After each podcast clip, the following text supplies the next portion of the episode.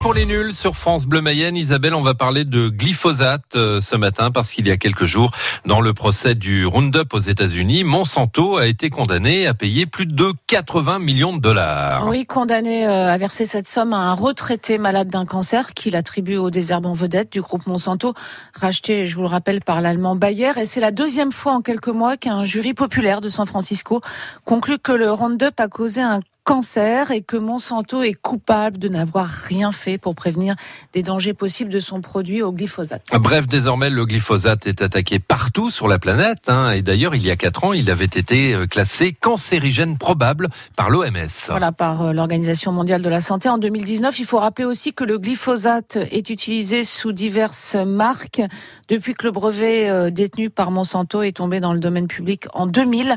Mais le plus célèbre de ces produits reste donc le Roundup. Ah, ça fait mal aux oreilles. Alors, aux États-Unis, c'est donc la deuxième fois qu'un tribunal condamne Monsanto. Oui, déjà en août dernier, euh, le tribunal de San Francisco avait condamné Monsanto à verser 289 millions de dollars à Dwayne Johnson, atteint aussi d'un cancer, une somme ramenée en appel à 78 millions de dollars.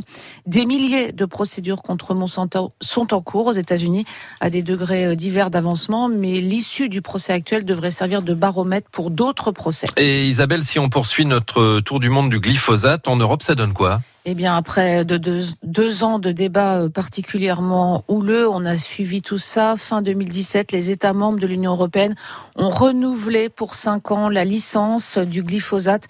La Commission européenne, organe exécutif de l'Union, met en avant le feu vert de ces agences scientifiques qui n'ont pas classé la substance comme cancérigène. Mais l'indépendance de ces agences a été mise en cause. Exactement, par des journalistes selon lesquels leur rapport comporterait des passages copiés-collés d'un document déposé en 2012 par Monsanto le gouvernement français a pour sa part promis que le glyphosate serait interdit dans ses principaux usages d'ici 2021 et pour tous les usages d'ici 5 ans, ce qui a suscité, vous le savez, beaucoup de réactions. En Amérique latine, le sujet est délicat également. Hein. Oui, le président colombien, par exemple, s'est lui prononcé pour une reprise des pulvérisations aériennes de glyphosate, banni pourtant par la Cour constitutionnelle en 2015.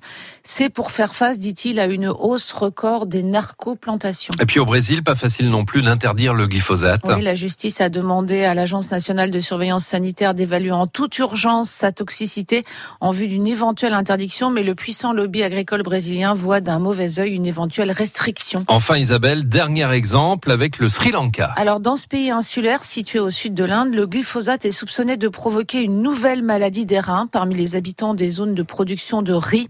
Là-bas, l'herbicide a été interdit en 2015 à la suite d'une promesse électorale du président. Mais, mais, mais, il y a un mais, forcément, la communauté scientifique sri-lankaise a souligné l'absence d'études. Voilà, qui prouverait éventuellement que le glyphosate est responsable de cette maladie.